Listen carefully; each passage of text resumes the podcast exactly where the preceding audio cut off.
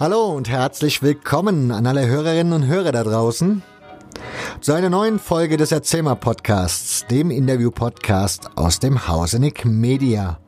Mein Name ist Nick und ich begrüße euch zu einer Folge, die irgendwie unter keinem guten Stern stand, zumindest mal kurz vor der Aufnahme, denn ich hatte sonntags noch gepostet, juhu, ich packe meinen Koffer, hatte dann auch alles drinne Montagmorgens habe ich dann sicherheitshalber nochmal gecheckt, alles aufgebaut.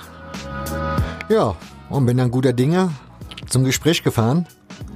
Hab dort wieder alles ausgepackt, wir haben uns alle schön die Headsets aufgesetzt. Ich habe die Pegel eingestellt. Wollten aufnehmen, drücke auf den Aufnahmeknopf, was passiert? Das Aufnahmegerät zeigt an. Keine SD-Karte.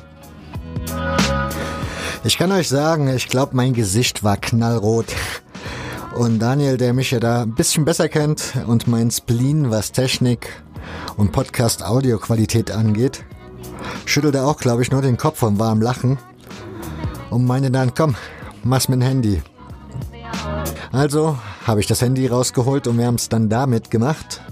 Das hört man auch, ist nicht die gewohnte Qualität, aber ich denke, es ist hörbar und vor allen Dingen, es geht ja hier auch um den Inhalt und nicht nur darum, dass es schön klingt.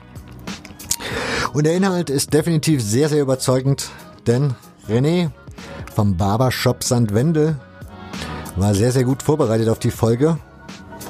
Ihm gilt auch mein Dank für das Verständnis in der Situation und dass er das so mitgemacht hat.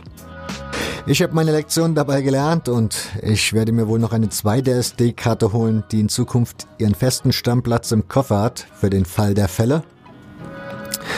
Ja, und damit leide ich jetzt ein auf die neue Folge. Wie gesagt, thematisch geht es um den Barbershop.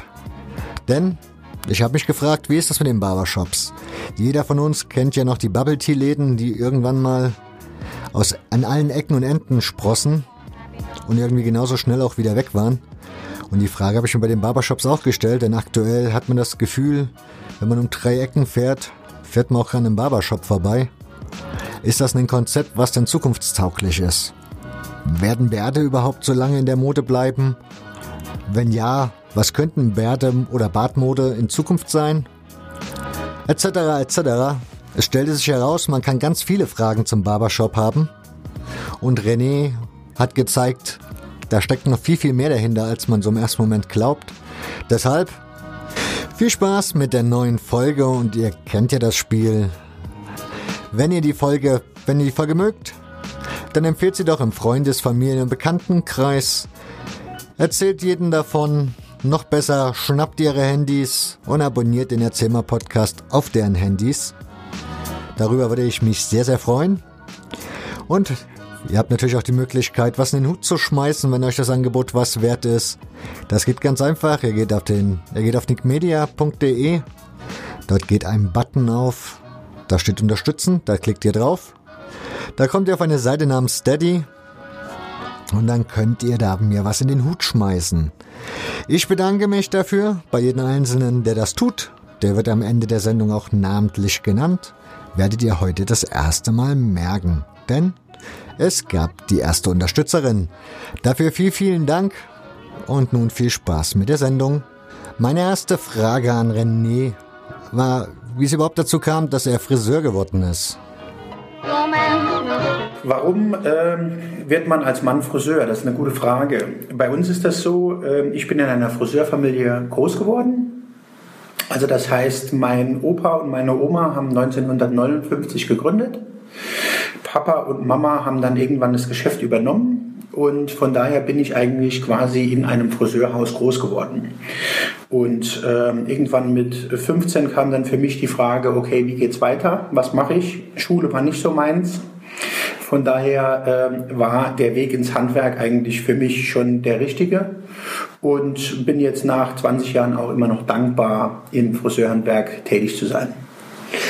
Was war so das Ding für dich, dass du gesagt hast, Friseur ist meins? Also ich meine, klar, die elterliche Vorbelastung, aber trotzdem muss man ein Interesse daran haben. Also grundsätzlich ist es für mich immer wichtig, äh, mit Kunden und mit Menschen zusammenzuarbeiten. Und das ist halt was, was äh, im Friseurhandwerk super ist, weil du im Prinzip auch gleich ein Ergebnis bekommst. Also das heißt, äh, der Kunde oder die Kundin kommt und du hast im Prinzip ihm geholfen, dass es ihm, wenn er aus dem Salon geht, besser geht. Und das ist halt was, ähm, was mir immer sehr, sehr gut gefällt, dass du im Prinzip schnell ein Feedback bekommst und dass du natürlich auch eine sehr äh, intime Beziehung zu deinen Kunden hast. Weil es ist ja schon so, wenn du dir überlegst, äh, wen lässt du so nah wie den Friseur an dich ran? Das ist vielleicht noch der Arzt, das ist der Zahnarzt, das ist vielleicht noch die Masseurin, aber äh, es sind wenige, die so nah an dich ran dürfen. Und das ist halt schon was Intimes und das fand ich eigentlich immer schon sehr schön und mag ich nach 20 Jahren immer noch. Trifft das Klischee eigentlich zu, was man immer so hat, so nach dem Motto, die Leute kotzen sich beim Friseur mal aus, erzählen da mal von ihrem Problem, Intimitäten etc.? Also ich würde äh, schon sagen, dass das definitiv zutrifft. Also so eine Zweitausbildung als Psychologe haben wir mit, mit Sicherheit mit. Ähm, aber ich sehe das all eher positiv wie negativ, weil es ist natürlich auch eine große Vertrauensbasis da. Also das heißt, wenn du einen Kunde hast, der zu dir kommt und der irgendwie ein Problem erzählt, das er auf der Arbeit hat oder das er im Familienbereich hat, dann zeugt das ja auch von ähm, großem Vertrauen dir gegenüber. Also es ist ja nicht selbstverständlich, dass du äh, jedem erzählst, welche Probleme du hast. Also von daher denke ich, ist das schon was, äh, was eine tolle Geschichte ist und wo du Menschen einfach auch vielleicht ein Stück weit helfen kannst.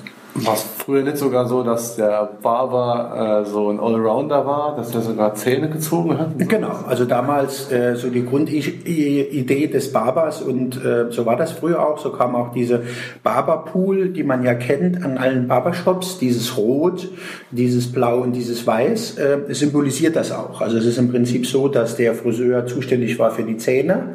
Er hat dann im Prinzip die Wundversorgung gemacht, deswegen das, äh, das Rot und hat dann im Prinzip auch alles wieder steril gemacht. Deswegen ist dieses Weiß auch mit drin. Und äh, das ist schon auch was, äh, was früher definitiv so war. Da hast du recht, stimmt. Wusste ich auch nicht, das mit den Farben da. Also die sieht man immer. ja, genau. Diese, ja. was die drei Farben eigentlich bedeuten. Ne? Das ist schon, schon interessant. Wissen, glaube ich, die wenigsten. ja. Ich nehme an, du hast ja dann klassisch erstmal einen Friseurladen gehabt, das heißt Mann, Frau, Haarschnitte etc. pp. Und dann jetzt Barbershop ist ja dann doch rein eine Männersache, oder? Richtig, absolut. Also bei mir war es so, dass ich äh, zuerst meine Ausbildung in Lörrach gemacht habe. Ähm, das heißt auch nicht im elterlichen Betrieb, was ich auch jedem immer nur empfehlen kann. Und äh, bin dann danach zurück ins elterliche Geschäft zu äh, Papa und Mama und habe dann aber im Prinzip für mich festgestellt, dass so zwei Hähne auf einem Mist ähm, nicht immer einfach sein können. Also das heißt, wir haben uns oder verstehen uns nach wie vor gut, mein Papa und ich, aber es ist halt schon so, dass wir ähm, verschiedene Vorstellungen haben, wie ein Unternehmen zu führen ist, wie äh, Kunden bedient werden etc. Und von daher war für mich relativ schnell klar, dass ich zu Hause nicht glücklich werde und hatte dann äh, 2005 hier in St. Wendel äh, meinen ersten Salon eröffnet und äh, habe dann, wie du schon sagst, zuerst Damen- und Herren-Salon gehabt, also wie das halt Unisex, wie das die letzten Jahre eigentlich war. Und wie kam dann das Interesse zu diesem Barbershop? Also war das bei dir, wusstest du, kanntest du das vorher schon oder kam das irgendwann mal in dein Leben auf? Also ähm, grundsätzlich ist es so, dass dieser Barbershop eigentlich durch einen guten Freund von mir so ein bisschen auf meine Ebene kam. Ähm, und zwar, der wohnt in der Nähe von Gladbach. Und wir haben über Facebook und über ähm, WhatsApp relativ viel Kontakt, tauschen uns oft aus, weil er ähnliche Situationen hat wie ich. Also er hat auch einen starken Papa und eine starke Mama und ist als Sohn dann auch äh, im Prinzip das schwächste Glied in der Kette. Und da haben wir oft Kontakt, wo man sich austauscht, was auch ein sehr, sehr ehrlicher Austausch ist. Und äh, er hat dann erzählt, oh, wir machen jetzt einen Barbershop auf, so ein bisschen in diesem Western-Style hat er das jetzt gemacht. Das ist jetzt ungefähr drei Jahre her. Und ähm, ich habe das dann halt so ein bisschen mitverfolgt und fand eigentlich die Idee eines reinen Männershops eigentlich super gut. Und bin dann natürlich auch zur Öffnung hin und war dann auch zwei, dreimal dort und habe mir das angeguckt. Und das war auch bei mir so eine Phase, wo ich so ein bisschen eine Sinnkrise hatte. Also das heißt, so vor drei Jahren hatte ich so das Gefühl, Mitte 30, was machst du? Ist das das, was ich die nächsten äh, 40 Jahre noch machen möchte? Oder äh, vielleicht mache ich auch was ganz anderes. Und in der Zeit kam dann im Prinzip Chris mit seinem äh, Barbershop und man hat dann auch so vor drei Jahren die ersten Barbershops in Deutschland wieder eröffnet. Und ähm, das war eigentlich eine coole Idee. Und da dachte ich, okay, vielleicht ist das was, was hier bei uns in der Region auch funktionieren könnte. Ich vermute mal, da kommt Daniel nachher nochmal drauf, aber ich würde gerne mal auf das Historische eingehen. Diese Barbershops sind ja eigentlich, die gibt es ja schon sehr, sehr lange. War dann irgendwann aber scheinbar mal komplett von der Bildfläche verschwunden. Gibt es da einen Grund, eine Ursache? Also weißt du vielleicht, warum die irgendwann verschwunden sind? Nee, also ähm, grundsätzlich ist es so, dass ich das auch so kenne aus dem elterlichen Betrieb. Als ich noch ein kleiner Junge war, auch die Fotos, die es alle gibt, waren so, dass äh, der Herren- und Damenbereich getrennt war. Also das heißt, du bist reingekommen, dann war in der Mitte der Flur, links waren die Damen mit meistens der Oma und äh, meiner Mama, die dort gearbeitet hat. Und im Prinzip rechts waren dann äh, die Männer mit meinem Opa, mit meinem Papa und äh, irgendwann im Laufe der Zeit, äh, in den letzten 20 Jahren oder 30 Jahren, hat sich das eigentlich ein bisschen mehr vermischt. Zuerst so, dass es äh, einen zusammen einen Waschbereich gab, so dass die Männer im Prinzip zu den Damen äh, gingen, um dort die Haare gewaschen zu bekommen. Und dann irgendwann hat sich das wieder zum Unisex-Laden zusammengeschlossen. Ich vermute, diese Barbershop-Welle, die es ja jetzt im Moment so gibt, liegt ja auch daran, dass Bärte jetzt wieder im Kommen sind. Ich meine, wir drei haben jetzt auch einen Bart. Stimmt. Ist das, kannst du das irgendwo ran festmachen, wo diese Welle wieder herkommt, dass man wieder Bart hat? Also ich kann mich erinnern, früher hat man Schnauzer getragen, dann war der Schnauzer irgendwann schwer aus der Mode, dann war irgendwie gar kein Bart mehr angesagt. Jetzt kommt er wieder. Ja, und jetzt kommt, ja, der, ob der Schnauzer kommt, können wir gleich noch. Aber Ich komme gerade aus dem Barbershop, neben mir hat er gesessen mit einem Schnauze. Cool.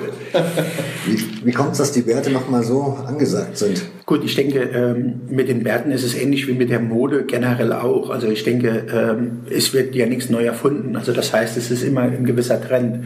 Und ähm, wie bei jedem Trend ist es eigentlich hier bei den Bärten auch so, dass es immer Vorreiter gibt. Also das heißt, man hat so vor vier, fünf Jahren festgestellt, dass es wieder mehr Männer gibt, die auch im äh, Rampenlicht stehen, die zur Behaarung im Gesicht wiederkommen. Und dann wird das eigentlich auch so nach und nach. Wir in Deutschland sind dann immer etwas später dran. Also es ebbt dann, was die Barberwelle angeht, ging zuerst nach Großbritannien. Von Großbritannien ging es dann äh, nach Holland und von Holland kam es dann jetzt so vor, ich würde mal sagen, zwei, drei Jahren richtig zu uns auch wieder und ist momentan Hype. Man wird sehen, wie lange der Hype anhält. Wir haben Kunden, die tragen seit 30 Jahren schon einen Bart. Die werden die nächsten 30 Jahre auch einen Bart tragen. Klar gibt es natürlich äh, eine große Bewegung, die die Trends immer mitgeht. Ähm, und da wird man halt sehen, was, was so an Trends kommt. Aber ich bin felsenfest davon überzeugt, dass ähm, die Barbershops schon ihre Berechtigung haben und auch definitiv haben werden in der Zukunft. Was gibt das irgendwie, habe ich das Gefühl, dass es so kulturell auch äh, Länder gibt, wo es mehr äh, ähm, verankert ist und weniger.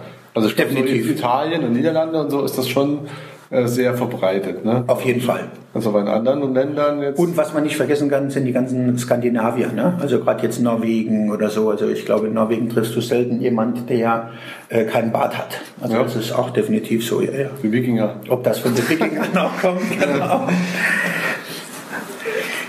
Ja, aber jetzt, wenn man dann weiter Richtung äh, Süden geht oder so, dann wird es ja immer weniger. Dann. Klar, hängt natürlich dort bei denen auch immer zusammen Klima. Ne? Also das darf man natürlich auch nicht unterschätzen. Also ich denke, in Norwegen ist es angenehmer, ein Bart zu tragen, wie wenn du jetzt in Brasilien oder sonst wo bist, wo äh, du 40, 45 Grad hast, kann das hier auch in die andere Richtung gehen. Ne? Also von daher. Wie du zum Barbershop gekommen bist, hast du ja schon ein bisschen erzählt, aber was hat dich dazu bewogen, in St. Wendel einen Barbershop aufzumachen? Also ich wäre, das wäre jetzt, glaube ich, so die letzte Geschäftsidee gewesen, die mir so in den Sinn gekommen wäre, zumindest als sichere Bank, dass das auch funktionieren könnte. Also ähm, grundsätzlich habe ich euch schon erzählt, dass ich seit 2005 hier ein äh, Friseurgeschäft habe in St. Wendel und in den ähm, knapp 14 Jahren eigentlich St. Wendel so ein bisschen als meine zweite Heimat tituliere. Also ich habe unwahrscheinlich viele Freunde mittlerweile hier. Ähm, St. Wendel ist eine tolle Stadt. Es ist auch eine Stadt, die äh, viel junge Leute anspricht, die einen tollen kulturelles Angebot hat und äh, mir war eigentlich relativ schnell klar, wenn ich einen Barbershop mache, kommt für mich nur St. Wendel in Frage, weil es einfach äh, hier vom Lifestyle und von der Idee, also meine Idee des Barbershops ist es ja nicht ein reines äh, Dienstleistungsgewerbe zu machen, sondern für mich ist der Barbershop ja viel mehr wie nur Bärte schneiden, nur Haare schneiden, sondern für mich ist es eigentlich so dieser Treffpunkt. Also der Treffpunkt der Männer. Also ich kenne das noch von meinem Papa. Da war es eigentlich immer Usus, dass ähm, die Männer abends sich noch in der Kneipe getroffen haben, haben ein bisschen ausgetauscht, wie war dein Tag, hatten vielleicht auch einen Stammtisch einmal die Woche und äh, diese Kultur ging eigentlich bei uns ein bisschen verloren. Und wir stellen fest, durch den Barbershop, den wir jetzt seit zwei Jahren betreiben, dass aber die Sehnsucht danach unwahrscheinlich groß ist. Also das heißt, wir äh, sind eigentlich so ein bisschen Nachrichtenzentrale für die Männer, Anlaufstelle für die Männer. Und äh, wir haben ganz viele Männer, die kommen spontan einfach nur rein, Kaffee oder ein Bier trinken, haben gar keinen Termin bei uns, sondern wollen einfach Hallo sagen, wollen sich mit anderen treffen. Wir machen ja auch verschiedene Events im Laden, ob das jetzt ein Whisky-Tasting ist, ob das ein Zigarrenabend ist, ob das ein Gin-Tasting ist. Und ähm, deswegen vermute ich auch, äh, funktioniert es in St. Wendel so gut, weil es einfach nicht nur als reiner Dienstleistungsgewerbe gesehen wird, sondern weil es einfach eine Art Familie ist. Du hast in, dem, in deinem Laden allerdings Frauen arbeiten. Richtig? Was ja jetzt nicht weiter tragisch sein muss, aber jetzt stellt man sich eigentlich so vor, Barbershop, und wenn man es dann so als Männerding sieht, würde man ja jetzt eigentlich dann sagen, ich gehe da rein und dann werde ich von einem Mann rasiert oder frisiert, wie auch immer. Ist es schwierig, Männer zu finden im Friseurbereich oder? Also grundsätzlich ist es äh, schwierig, gutes Personal im Friseurenberg zu finden. Also das ist grundsätzlich so. Die Männer sind dann noch äh, rar, rar gesät wie die ganzen Damen. Aber ähm, das große Problem ist halt auch, du hast es vorhin ja selbst erwähnt, dass der Hype so in Deutschland momentan sehr groß ist.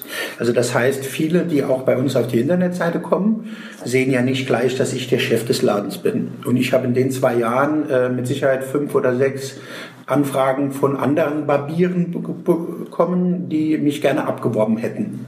Also das heißt, ähm, es ist natürlich auch so, wenn du in dem Handwerk tätig bist und du kannst was und du kannst dich darstellen, ist die Nachfrage auch relativ groß. Und dann können wir natürlich hier in St. Wendel mit Großstädten wie München, Köln, Hamburg oder was auch immer nicht konkurrieren. Und von daher ist es natürlich äh, sehr, sehr schwierig, einen fähigen Barbier zu bekommen, der hier in St. Wendel arbeiten möchte. Aber verändert sich da gerade was? Also hast du das Gefühl, dass mehr Männer jetzt vielleicht durch den Barbiershop, dass, also dass die eher jetzt auch da die Möglichkeit für ihren Beruf sehen oder beruflichen Einstieg sehen? Leider nicht. Hm. Nee. Ich glaube, das hängt auch damit zusammen, dass es die Ausbildung gar nicht gibt, oder? So, als genau, also grundsätzlich ist es das erste Problem, wie du sagst, Daniel, dass im Prinzip äh, die Handwerkskammer das immer noch nicht anerkennt. Also das ist so, dass wenn äh, jemand eine Ausbildung machen möchte, muss er klassisch beides lernen. Also das heißt, er muss in einen Unisex-Salon, also er könnte noch nicht mal eine Ausbildung bei uns im Barbershop machen oder wenn dann nur in Kooperation mit einem äh, Laden, wo er auch Damen bedienen kann. Also das ist die erste Hürde, die da ist und die zweite Hürde, die einfach da ist, ist, dass seit Jahren das Friseurenwerk eigentlich sehr verrufen wird. Also es das heißt ja immer äh, katastrophale Bezahlungen, ähm, die Mitarbeiter werden ausgebeutet, was ich auch zum Teil definitiv unterschreiben würde, was mit Sicherheit der ein oder andere Chef auch macht. Äh, und ähm, da dauert es jetzt einfach eine gewisse Zeit, bis wieder ein Umdenken kommt. Aber momentan ist es eigentlich so, dass es sehr, sehr schwierig ist, überhaupt Personal zu finden. Also deswegen werden wir auch in den nächsten Jahren definitiv eine Bereinigung des Marktes haben, bin ich felsenfest davon überzeugt. Weil ich sehe es jetzt aktuell bei meinem Sohn, ähm, der ist jetzt 17 gerade geworden gestern und der ist im zweiten Berufsausbildungsjahr und die sind zu dritt in St. Wendel in der Berufsschule. Und wenn man zu dritt, genau. Und das heißt. Zu dritt insgesamt oder drei Männer? Nee, zu dritt. Also das heißt, es sind drei Auszubildende im zweiten Lehrjahr. Und äh, da sprechen wir jetzt von einem Umkreis von knapp 200 Friseuren. Und das heißt, äh, wenn man im Prinzip sieht, als ich vor knapp 20 Jahren die Ausbildung gemacht habe, waren wir 20 in der Klasse. Und wenn man jetzt noch drei hat, dann kann man sich ausrechnen, äh, wie die Zukunft des Friseurenwerks aussieht. Und es ist leider so, er war jetzt auch vor kurzem in der überbetrieblichen Ausbildung in Saarbrücken ähm, und da waren sie zu neunt. Und dann reden wir hier fast schon vom ganzen Bereich äh, St. Wendel, Neunkirchen, Saarbrücken, Ottweiler etc. Also das heißt, man sieht, dass eigentlich fast nicht mehr ausgebildet wird. Es gibt viele Betriebe, die äh, scheuen die Ausbildung, weil sie einfach sagen, es ist mir zu stressig, es ist mir, äh, ich muss zu viel Zeit investieren die Jugend ist heute nicht mehr so, wie sie damals war. Also da gibt es viele Argumente dagegen. Aber ich bin halt der Meinung, wenn ich nicht ausbilde, bekomme ich auch keinen Nachwuchs. Ne? Und dann kann ich ähm, natürlich auch keine Ansprüche stellen. Ich habe äh, gesehen, in äh, Niederlande gibt es ja den Showroom-Laden. Genau. Also die haben ja die Kultur maßgeblich vorangetrieben auch wieder. Und äh, die haben auf der anderen Seite so eine Schule. Eine eigene Schule. Barberschule. Genau. Ja. Wird's angenommen, ich würde jetzt da hingehen, würde jetzt, keine Ahnung, zehn Monate da in der Schule mitmachen, krieg von denen ein Zertifikat, wirst du mich dann hinstellen. Also grundsätzlich musst du ja eine abgeschlossene Ausbildung haben. Also das heißt, so einfach ist es ja nicht zum Glück im Friseurhandwerk, dass ich jetzt sagen kann, Daniel hat jetzt zehn Monate ein Barbierseminar gemacht und darf dann gleich auf den Kunden losgelassen werden. Sondern es ist hier schon so, dass wir in Deutschland, was ich auch gut finde, ähm, Gesetze haben, die ganz klar sagen, okay, du musst eine abgeschlossene Ausbildung haben. Also ohne Friseurausbildung geht gar nichts. Ohne Friseurausbildung geht gar nichts. Natürlich kannst du das für dich machen und du kannst natürlich logischerweise auch dann deinen Freunden zu Hause die Haare schneiden oder den Bart schneiden. Aber nicht gewerblich. Aber nicht gewerblich, genau. Okay. Das ist halt auch was, was in anderen Berufszweigen äh, machbar ist. Also ich glaube jetzt äh, als Koch oder als Küchenhilfe ist das, glaube ich, eher machbar. Aber hier im Friseurhandwerk äh, gibt es den Gesellenbrief, der die Voraussetzung ist, äh, dass du im Prinzip an den Kunden darfst. Was ich auch gut finde, weil das natürlich auch davon zeugt, dass du ein gewisses Fundament hast. Also Ja, klar. Definitiv. Aber es ist ja dann, wenn du jetzt äh, ein junger Kerl bist und willst Barber werden, dann musst du erst mal vier Jahre oder so. Drei. Drei, vier Jahre. Drei Jahre. Also bis du ein bisschen Erfahrung hast und so und auch mal rasieren kannst. Du musst ja schon richtig viel Zeit und Energie investieren, bis du mal so weit bist. Ne? Auf jeden Fall. Du musst halt auch Sachen machen, die du eigentlich gerade machen willst. Genau, das ist, und und das ist eigentlich das äh, Problem, wo momentan mit den Handwerkskammern gesprochen wird, dass im Prinzip für den Barberbereich eine separate Schiene kommt. Also es gibt das zum Beispiel in der Schweiz ist es so, dass du zwei Jahre Damenfriseur lernst und ein Jahr Herrenfriseur. Also du hast auch die drei Jahre wie bei uns, aber es ist einfach geteilt zwischen Herren und Damen. Und bei uns hier in Deutschland ist es so, dass wir drei Jahre lernen müssen und du äh, im Prinzip aber mehr den Fokus auf die Damen hast, weniger auf die Herren. Und da muss definitiv eine Veränderung her, dass einfach auch wieder mehr junge Leute in den Beruf kommen. Und ich denke, äh, unser Barbershop ist mit Sicherheit auch so ein Aushängeschild, wo der ein oder andere junge Mann sagen würde, oh cool, da könnte ich mir auch vorstellen zu arbeiten. Ne? Lockere Atmosphäre, guter Umgang mit den Kunden, das ist schon, denke ich, was, was vielleicht den einen oder anderen bewegen könnte. Zurück zu deinem Barbershop. Wie Ja. gesagt, du hattest dann die Idee, ich mache jetzt einen auf. Du hast dann auch gesagt, in Sandwende. Aber wie bist du vorgegangen? Also hast du gewusst, was brauche ich? Wo kriege ich das her? Hast du dir irgendwo Ideen geholt? Bist du irgendwo rumgefahren? Hast dir angeguckt, wie es andere betreiben? Oder welchen Stil du haben willst? Da muss ich ein bisschen ausholen. Ähm, mir war klar, dass ich einen Barbershop gern machen möchte. Und wie das dann immer so ist, wenn man Ideen hat, oder zumindest ticke ich so, ähm, ich beschäftige mich erstmal mit meinem näheren Umfeld damit. Also das heißt, Ansprechpartner sind zuerst immer meine Eltern, dann sind es Freunde von mir, denen ich die Idee erzähle. Und es war eigentlich so, das große Gros, die gesagt haben, oh, so coole Idee, in der Großstadt funktioniert das, aber ich glaube, investiere nicht so viel Zeit rein, sondern äh, konzentriere dich auf dein Kerngeschäft, deine Salons, die du hast, und dann ist das damit okay. Also die haben ja eher so ein bisschen abraten wollen, von diesem Schritt, einen Barbershop zu machen. Ähm, von daher hatte ich dann eher so ein bisschen für mich die Motivation, auch denen zu zeigen, es funktioniert in St. Wendel.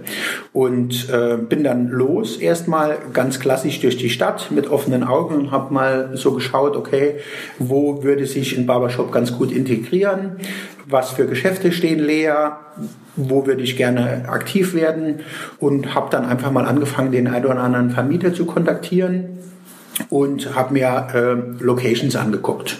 Mir war relativ schnell klar, ich möchte in die Nähe von meinem äh, Salon, der jetzt seit 2005 besteht. Also das heißt, das ist die Schlossstraße hoch, wo auch so das Zentrum vom St. Wendel mit dem Schlossplatz ist.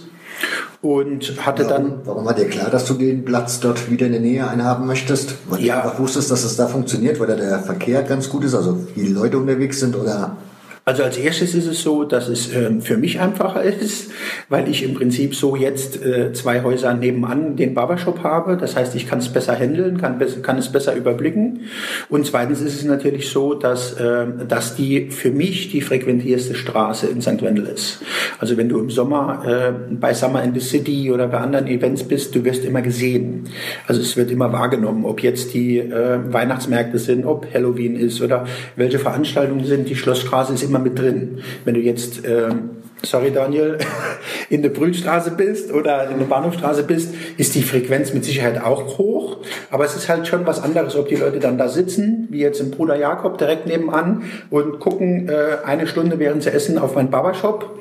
Oder du bist halt äh, irgendwo in der Seitenstraße. Also von daher war mir schon wichtig, wenn du was Exotisches machst, und wir waren ja mit dem Barbershop hier in St. Wendel die Ersten, und dann war mir schon klar, ich will gesehen werden. Und von daher war mir diese 1A-Lage schon sehr, sehr wichtig. Wie ist das am Wochenende? Nach dem Wochenende muss immer die Scheiben putzen, gell? Ja, nach, äh, nach dem Wochenende müssen wir immer die Scheiben putzen. Wir haben das ähm, marketingtechnisch so gemacht, dass wir ähm, zugeklebt haben, unser Schaufenster. Also das heißt, wenn du von weitem vorm Laden stehst, kannst du nicht reingucken. Hat äh, zum einen auch den Vorteil, dass wenn du als Kunde da bist, dass du nicht so auf dem Präsentierteller sitzt oder dass außen die Jungen stehen, die dann äh, dich filmen, wenn du rasiert bist oder so. Ähm, und zum Zweiten hat es halt den Vorteil, also wir haben das so ungefähr ein 1,70 hoch äh, zugeklebt.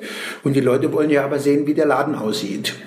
Und dann ist es halt so, dass du äh, montags morgens immer feststellst, äh, dass entweder Fingertappen oder äh, Abdrücke von der Nase oder von der Stirn, wo die Leute im Prinzip vorne dran stehen und dann am Wochenende in den Laden linsen. Ne? Also das ist schon immer schön und ist immer ganz lustig. Gut, jetzt habe ich dich ja kurz rausgebracht. Wir waren ja eigentlich beim Stil des Barbershops, also sprich, Genau, wo du den hergeholt hast oder wie du dir den überlegt hast. Genau, also ich wusste dann, dass ich diese 1A-Lage will, hatte dann im Prinzip mehrere Gespräche mit meinem jetzigen Vermieter, die am Anfang ohne Ergebnis verlaufen sind. Also das war auch eine längere Geburt, bis wir uns da geeinigt haben weil äh, er auch Vorstellungen hatte, war vorher die Telekom drin, das war etwas schwierig. Und äh, haben dann aber nach knapp einem halben Jahr und mehreren Verhandlungen einen Weg gefunden. Und dann war für mich eigentlich ja klar, okay, ich möchte einen Barbershop machen, aber ich möchte nicht irgendeinen Barbershop machen, sondern ich möchte einen Barbershop machen, wo die Leute reinkommen und sagen, boah, geil, und dann ging für uns eigentlich die Arbeit so los. Ähm, mein Papa hat mich da auch sehr viel unterstützt. Wenn der dann unterwegs war in Lissabon oder äh, auch in Amsterdam oder Anderlecht oder wo wir überall waren, haben uns verschiedene Barbershops angeguckt, hatten dann immer die äh, Besitzer gefragt, ob wir auch Bilder machen dürfen und hatten dann im Prinzip so ein Portfolio erstellt aus verschiedenen Ideen und haben dann äh, für uns immer Stücke, ich, ja, ich will nicht sagen geklaut, aber Ideen halt geholt, wo wir halt sagen, okay, zum Beispiel unser Schaufenster ist ähnlich wie äh, die Front in Lissabon.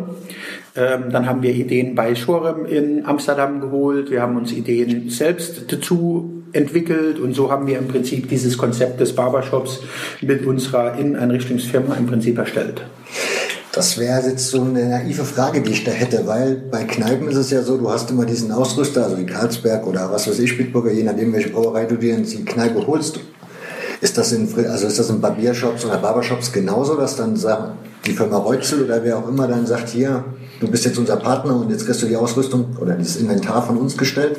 Also im Friseurhandwerk normal ist es so. Also wenn du jetzt im Prinzip hingehst und du öffnest einen normalen Unisex-Salon, dann hast du die Möglichkeit, die großen Friseurfirmen anzusprechen. Du machst mit denen einen Abnahmevertrag und äh, bekommst im Prinzip eine Gutschrift in Form äh, einer Tilgung deines Darlehens. Die stellen dir das Möbelar zur Verfügung, die Einrichtung. Beim Barbershop ist es nicht so. Das war uns auch ganz wichtig, hier unabhängig zu agieren.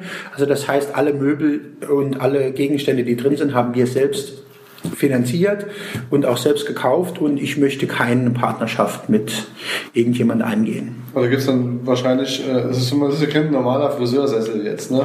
Das Oder ist schon ein. Spezialist, wo dann Genau. Dinge herstellt, ne? Also es gibt verschiedene Firmen, die spezialisiert sind auf diese Barber-Chairs oder auf die Barber-Möbel, um es mal so zu nennen.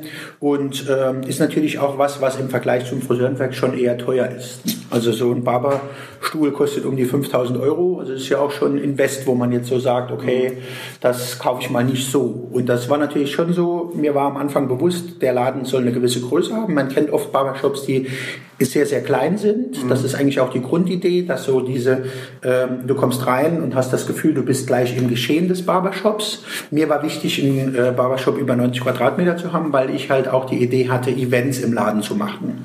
Und deswegen ist unser Barbershop eigentlich etwas untypisch äh, mit vier Friseurstühlen ausgestattet und ähm, eher etwas größer wie die normalen. Aus der Idee raus, dass halt auch Events bei uns im Laden stattfinden sollen.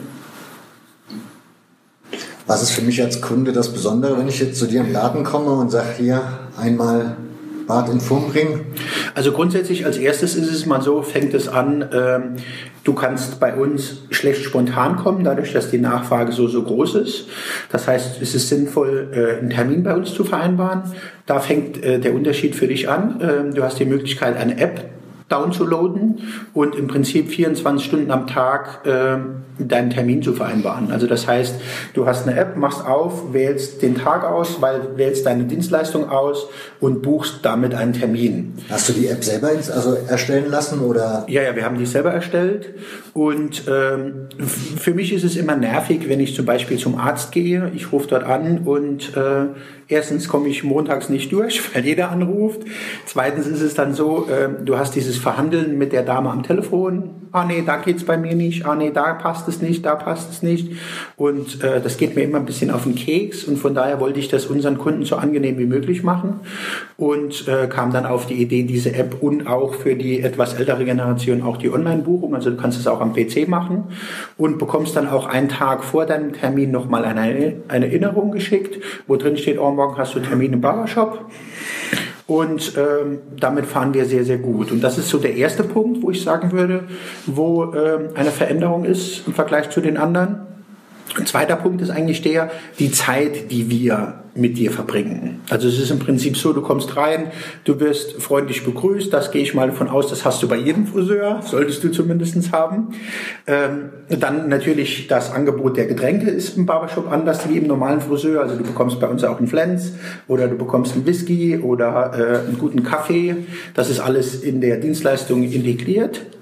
Und ähm, als zweites ist es so, dass die Zeit, die wir mit dir verbringen, deutlich länger ist wie die Zeit, die du normal beim Friseur verbringst. Also ich kenne das aus vielen Barbershops so. Ähm, da haben wir uns dann auch das abgeguckt, dass wir das nicht so machen wollen. Du kommst rein, du sitzt kaum auf dem Stuhl, hast du den Umhang drum, wirst quasi in Anführungszeichen abgefertigt und verlässt den Salon wieder. Und das ist bei uns eigentlich nicht, sondern wir haben gesagt, okay, wir ähm, wollen die Dienstleistung wertig machen, dass du lange bei uns bist und dass du einfach das so siehst, das ist ein Wellness-Tag für dich. Wie ist da die Beratungssituation? Also wie gesagt, wir haben ja vorhin schon festgestellt, du hast hauptsächlich Frauen da arbeiten. Das heißt, ich vermute, also ich vermute das jetzt einfach mal so ins Blaue hinein. Die werden ja sich jetzt mit Bärte und Bartmode nicht vorher in ihrem Leben intensivst beschäftigt haben. Sprich, du musst denen ja dann irgendwie auch beibringen, was jetzt gerade jetzt trennt, was ist angesagt, welche Techniken müssen, sie dabei verwenden. Wie ist das da? Und vor allen Dingen für mich als Kunde dann, wenn ich jetzt reinkomme und sage, hier, ich habe ganz viel Haare im Gesicht, macht mir mal irgendwie was Vernünftiges daraus, dass die Damen mich dann entsprechend beraten können? Klar. Also äh, grundsätzlich ganz am Anfang, als ich wusste, ich mache den Barbershop, habe ich mich natürlich auch mit dem Thema äh, Mitarbeiter befasst, weil mir auch klar war, ich möchte zwar auch in dem Laden präsent sein, aber dadurch, dass ich ja noch mehrere Salons habe, kann ich das nicht von montags bis samstags machen. Und ähm, als das Thema der Mitarbeiter klar war, habe ich im Prinzip geguckt und habe jetzt zwei Mitarbeiter bei mir arbeiten, die schon seit über 15 Jahren im Barbershop arbeiten das heißt, denen musste ich nicht erklären, wie ein Haarschnitt funktioniert, wie ein Bartschnitt funktioniert, sondern es war dort eher so, dass die mir geholfen haben, äh, im Prinzip, wie können wir uns aufstellen, was können wir machen. Also das heißt, das war für mich am Anfang eine große Hilfe. Und, und äh, die anderen drei Mitarbeiter, die jetzt noch mit im Boot sind, die musste ich natürlich äh, auf diese Barberschiene ausbilden. Also das heißt, es gibt in Deutschland verschiedene Friseurschulen, wo du ähm, eine Barber-Zusatzausbildung machen kannst. Und die haben wir natürlich alle vier, ich inklusive, äh, besucht, wo dann auch geschult wird, okay, was ist Barttrend, wie ist die Bartform? Also das heißt, kommst du jetzt und dann analysiere ich erstmal deinen Kopf und gucke, okay, hat er so, welche Gesichtsform hat er, was für ein Typ ist es, ist es ein Anzugträger, ist es eher der, der lässiger ist? Und dementsprechend wird dann individuell für jeden Kunden eigentlich eine Beratung gemacht. Und Beratung ist für uns nicht so, dass du da sitzt und wir dir sagen, wie es ideal aussieht, sondern es äh, betrifft ja auch die Pflege. Also das heißt, äh, wie pflegst du deinen Bart? Was bist du bereit zu investieren? Weil es bringt ja nichts, wenn ich dir jetzt erzähle, dass du äh, 20 Minuten jeden Tag in deine Bartpflege investieren sollst, wenn du aber nur fünf Minuten Zeit hast. Also das heißt, da wird eigentlich mit dem Kunden individuell schon geguckt, was äh, möchte der Kunde. Und dann wird für dich eine Lösung gesucht. Und dann hört das nicht beim Schnitt Schnittauf, sondern es geht weiter über die Pflege, es geht weiter über vielleicht auch den Weg. Es kommen ja ganz viele zu uns, die sagen, ich hatte noch nie einen Bart, ich würde gerne einen haben. Was mache ich denn? Und dass man die auch begleitet auf dem Prozess, dass man einfach sagt, okay, äh, wir gehen den Weg. Manche kommen mit dem Bild, und man sagt dann, okay, das ist nicht von jetzt auf gleich machbar, aber langfristig. Und das ist dann eigentlich schon schön, dass man individuell auf den Kunden eingeht und individuell guckt, was passt am besten. Und das ist, glaube ich, ein großer Unterschied. Wenn man so in so einem Friseurbedarf-Geschäft geht und sich so die Bartkollektion anschaut, also Pflegekollektion, gibt es ja unfassbar viel Zeug, also Öle, Wachse. Mittlerweile extrem, ne? Shampoos, da blickt man ja schon gar nicht mehr durch und weiß auch ehrlich gesagt, also mir geht es immer so, ich stehe dann davor und weiß, brauche ich jetzt ein Shampoo für meinen Bart oder reicht nicht mein normales Haarwaschmittel, was man benutzt oder wie blickt, also was kannst du da empfehlen oder was kannst du sagen, das sollte man auf jeden Fall benutzen und das ist vielleicht ein bisschen, weil der Hersteller noch eine gute Geschäftsidee hatte, mhm. die man aber vielleicht nicht unbedingt braucht? Also grundsätzlich ist es bei uns immer so, dass wir ähm, nur mit ausgewählten Partnern arbeiten. Also da muss ich jetzt wieder ein bisschen ausholen. Uns ist es halt wichtig, wir sind ein Familienbetrieb. Äh, in, mit meinem Sohn in der vierten Generation. Und für mich ist es halt wichtig, wenn ich dir ein Produkt verkaufe, dass ich auch meinen Namen drunter schreiben kann. Also, dass ich mit gutem Gewissen dir das Produkt geben kann. Also, wir arbeiten zum Beispiel mit der Firma Beardpride zusammen. Beard Pride ist auch eine ganz witzige Geschichte. Ähm, ist der Marco, der diese Firma gegründet hat. Er ist Holztechniker und äh, hatte selbst einen Bart, sehr massiven Bart und ähm, ging dann zu seinem Barbier und der hat ihm was in den Bart gespielt und er bekam furchtbare Allergie davon und hat gesagt, nee, das funktioniert nicht, das kann ich nicht nutzen und ist aber sehr interessiert in der Materie, auch durch seine Holztechnikerart hat er viel mit Ölen zu tun und hat dann im Prinzip für sich selbst zuerst mal ein Öl entwickelt und das nahm er dann beim nächsten Besuch seinem Barbier mit und der war so begeistert, dass er gesagt hat, oh, mach mir doch mal ein paar. Und so ist seine Firma entstanden und er ist auch ein Familienbetrieb. Er stellt die Öle alle selbst her, zu Hause in seiner separaten Küche. Und äh, seine Frau macht den Bestelleingang, seine Tochter verpackt die Produkte, der Junior bringt sie zur Post und der Papa produziert die Produkte.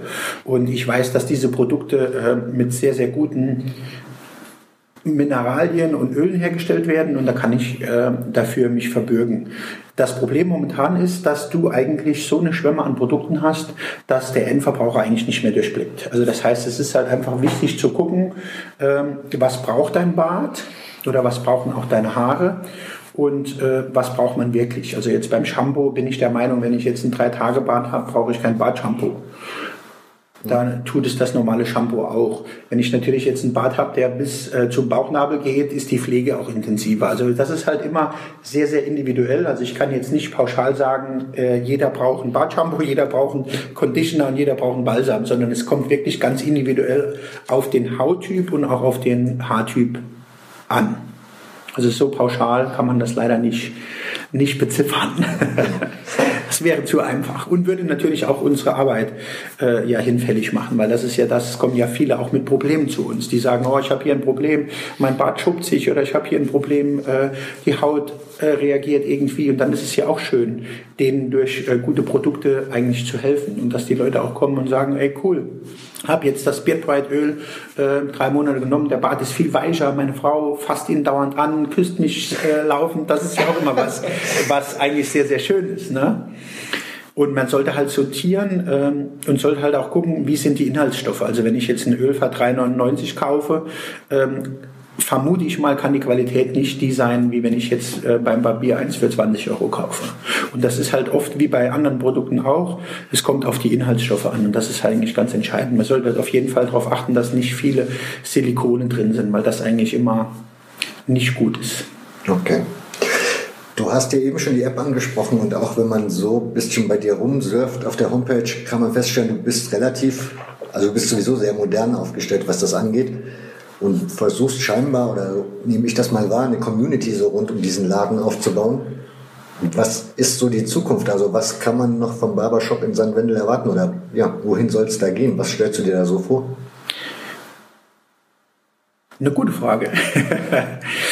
Also zu, als erstes ist es so, du hast es schon erkannt, also für mich ist es einfach wichtig, den Kontakt zu meinen Kunden ähm, so positiv wie möglich zu gestalten. Also das war auch so eine Idee von uns. Ich weiß, äh, man sieht es auch bei uns auf der Internetseite. Wir haben zum Beispiel in unserem Schaufenster ganz viele Kunden von uns abgebildet. Unter anderem der Daniel. Unter anderem der Daniel, genau. Überall. Der auch auf den Flyern bei uns, äh, bei uns ist. Und das war für mich auch einfach so ein Punkt, wo ich sage, warum soll ich Models kaufen von irgendeiner Agentur, mit denen niemand was anfangen kann. Wenn ich hier vor Ort bei uns in St. Wendel im Laden einfach ganz viele tolle Models habe. Und ähm, das ist mit Sicherheit was, was wir weiter ausbauen wollen. Also die, die Community mit unseren Kunden, der Austausch mit unseren Kunden. Wir werden im Sommer nochmal in äh, Shooting machen. Die Bilder, die jetzt am Schaufenster hängen und die auch genommen wurden, für den Laden zum Teil auszuschmücken, sind jetzt ungefähr anderthalb Jahre alt.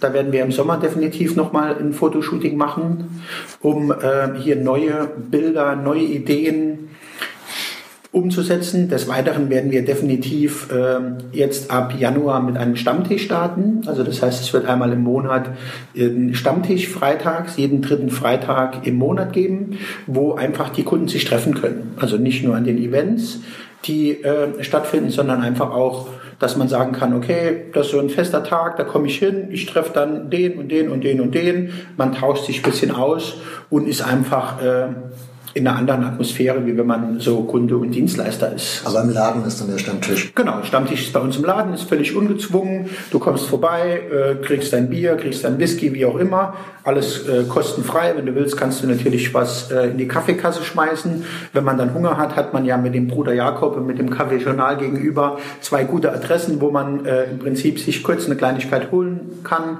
Und ähm, das ist definitiv was, was jetzt ab Januar wieder anläuft was wir integrieren wollen. Wir haben verschiedene Aktivitäten außerhalb des Salons geplant. Also zum einen, was wir jetzt seit zwei Jahren ja schon machen, ist das Wheels and Stones, wo Daniel letztes Jahr ja auch dabei war. Das wird definitiv bei uns wieder im Kalender drin sein. Wir haben jetzt eine Kooperation mit DM gemacht die uns gefragt haben, ob wir nicht an verschiedenen Tagen im Jahr bei ihnen im DM-Markt präsent sind, wo wir einfach dann auch Haarschnitte machen, wo wir Bartschnitte machen, wo wir uns natürlich auch äh, präsentieren können, aber wo die einfach sagen, äh, wir wollen auch die Männer nicht hinten runterfallen lassen. Es gibt für Frauen ja schon verschiedene Events und jetzt in diesem Jahr möchten sie dann äh, die Männer etwas mehr in den Vordergrund stellen und deswegen sind wir da gebucht. Der hat ja mehr so die Frauen-Zielgruppe in den letzten Jahren gehabt. Ne? Genau, ja. definitiv. Also gute Idee. Gut, dann kommen wir noch zum Schluss. Wir hatten ja vor uns den Schnauzer angesprochen gehabt. Hm. Was ist denn, was erwartest du, wie wird sich die Bartmode weiterentwickeln? Also erwartest du überhaupt Entwicklung oder überhaupt irgendwie so, dass du sagst, so wie bei Haaren, dass das dann irgendwie so diesen einen Schnitt gibt, den die Masse trägt, dass das dann auch beim Bart so Veränderungen gibt oder? Also grundsätzlich stellen wir ja fest, ähm, in den letzten zwei Jahren, seitdem wir den Barbershop haben, dass wir alles haben. Also wir haben von Moustache zu dem... Moustache ist? Moustache ist im Prinzip der Schnauzer der Oberlippe. Okay. Ähm, zu einem Vollbart, zu einem Kinnbart, zu verschiedenen Formen. Wir haben eigentlich alles. Es gibt auch Leute, die kommen einmal die Woche zu uns zum Rasieren, komplett nass rasieren, weil sie einfach sagen, oh, den Luxus gönne ich mir, ich möchte diesen Tag nutzen, komm vorbei. Und ich vermute mal, dass dieser Trend auch so weiter besteht. Also ich kann mir nicht vorstellen, dass es äh, jetzt eine Richtung gibt, wo jeder nur noch den Oberlippenbart trägt oder dass nur noch der Vollbart getragen wird, sondern es ist ganz individuell. Und ich vermute auch, dass das so bleibt. Was wir immer feststellen, ist äh, No Shave November. Also es gibt ja diese Aktion, wo im Prinzip im November sich nicht rasiert wird, wo ja sogar Fußballprofis den Schnauzer stehen lassen. Den Movember. Den Movember, genau. Und das stellen wir immer fest, das ist eigentlich ganz schön, weil es ja auch für eine gute Sache ist. Aber ansonsten denke ich, geht der Trend äh, dahin, was gefällt, wird getragen. Und es ist halt für uns auch schön zu sehen, dass es durch die verschiedenen äh, Schichten geht. Also es ist im Prinzip ganz egal, ob du jetzt auf dem Bau arbeitest, ob du jetzt der Arzt bist, ob du jetzt der Professor bist oder was auch immer du bist. Bad ist aktuell. Und das ist eigentlich was, was wir auch feststellen, was sehr, sehr schön ist, definitiv. Was mir immer auffällt, ist auf Festivals, äh, wenn ähm, junge Leute auf Festivals gehen und die haben einen Vollbart, dann machen sie sich oft den Bart ab und lassen nur den Schnauzer stehen, nur fürs Festival. Ja, klar. Das sieht man echt oft. Für so ein bisschen aufzufallen. Ja, Genau. Rock'n'Roll. Rock'n'Roll. Ja. Gut, Daniel, hast du noch Fragen? Ähm, nö, eigentlich nicht. Haben wir irgendwas vergessen, René, wo du sagst, wäre noch ein Punkt, den du so gerne angesprochen hättest, wo ich vergessen habe zu fragen oder wo ich vielleicht auch gar nicht drauf gekommen bin? Nö, im Großen und Ganzen würde ich sagen, ist das alles. Das Einzige, was man äh, vielleicht noch sagen kann, ist, seid gespannt, was dieses Jahr noch alles kommt. Also zum einen haben wir ja jetzt angesprochen, die Geschichte, die im Barbershop äh, dieses Jahr ansteht. Und zum anderen werden wir ein neues Konzept in St. Wendel im März eröffnen. Weil wir haben halt oft das Problem, dass äh, ganz viele Frauen uns ansprechen und sagen, oh, geiles Konzept, äh, warum dürfen wir nicht? Wir wollen auch, äh, wollen auch in so einen coolen Laden und wir wollen auch Events für Frauen und nicht nur die Männer. Und ähm, von daher sind wir gerade dran in der Planung und es wird ab März hier ein neues Konzept in St. Wendel geben. Das Ganze wird dann heißen äh, Foborski Haartradition seit 1959, um so ein bisschen auch diese Familiengeschichte mit einfließen zu lassen. Und es wird äh, angelehnt an den Erfolg des Barbershops was geben für die Frauen und für die Familie. Jetzt kannst du zum Schluss noch ein bisschen Werbung machen für deine Kanäle, weil du bist ja da relativ breit aufgestellt, die Leute sollen dir ja folgen. Welch, wo findet man den Shop? Also wir, man findet äh, den Barbershop und das neue Konzept auf Facebook. Im Internet, ganz klar, äh, haben wir eine Seite und bei Instagram. Das sind so die drei Kanäle, auf denen wir eigentlich unterwegs sind. Und wenn man da Barbershop ein, eingibt, Barbershop St. Wendel, genau. gut. Alles klar. Dann bedanke ich mich für deine Zeit und deine Mühe, die du mit dir gemacht hast, mir meine Fragen zu beantworten. Sehr gerne. Danke für die Einladung. Bitte, bitte. Und vor allen Dingen auch Dank an Daniel, dass wir hier äh, zu dir ins Coworking Space kommen dürften. Ja, sehr gerne. Ja, bei dir bedanke ich mich auch, Daniel. Und ja, ich würde dann sagen, da bin ich soweit durch. Und dann, wie angekündigt, bedanke ich mich noch bei meiner Unterstützerin, Maike Schmidt. Und wenn ihr mich auch unterstützen wollt, dann geht mal auf die Homepage nickmedia.de und dort findet ihr den Button Unterstützen. Ich freue mich über jeden, der mir, der mir da hilft. Und jeder von euch wird namentlich am Ende der Sendung erwähnt. Das soll's gewesen sein. Dankeschön für eure Aufmerksamkeit. Bis zum nächsten Mal und tschüss.